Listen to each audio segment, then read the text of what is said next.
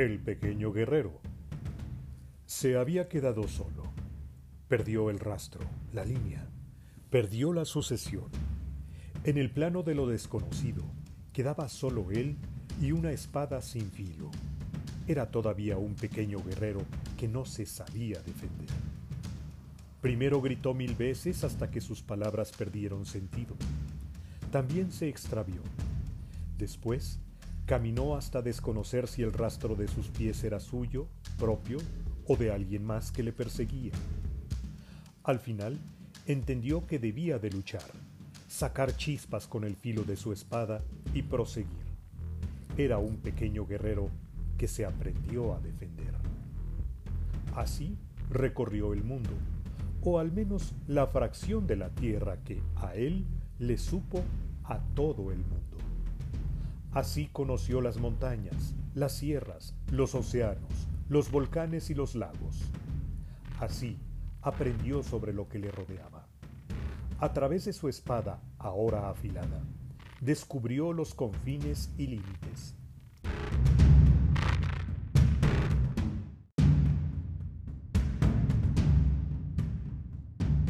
La lucha diaria lo engrandeció. La observación constante arropó su corazón, y su caminar, sin interrupciones, lo llevó hacia una luz plateada, refulgente y llamativa. El pequeño guerrero aprendió lo que era un espejo, y, sobre la superficie de plata, encontró su reflejo. Brillaba el amor interior, personal y único, que se había entregado lo hacía resplandecer. Entre los rayos de su propia persona identificó su sonrisa y sus mechones. Era él, solo él, lo que tenía. Él y su espada. Los depositarios de amor exclusivo. Siguió luchando y engrandeciéndose. Se convenció de que solo era él por quien luchaba.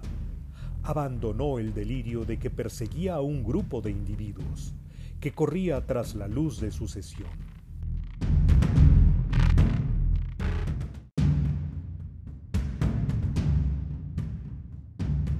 Hasta que los encontró dentro de una cueva. Los suyos también brillaban con luz propia. Los colores que emitían, sin embargo, eran diferentes. Algunos azulados, otros amarillos. Al ver al joven guerrero tan transformado como su espada, pudieron reconocerle por su luz de plata. Con solemnidad y entendimiento, el pequeño guerrero se acercó a los suyos y su luz se fusionó. Todos formaron un crisol brillante, y el pequeño guerrero dejó de serlo. Su amor propio, sumado al de los demás, los engrandecía a todos, los elevaba todos se convirtieron en espejos mutuos, en rebotes de luz insistentes, en un amor puro y nítido.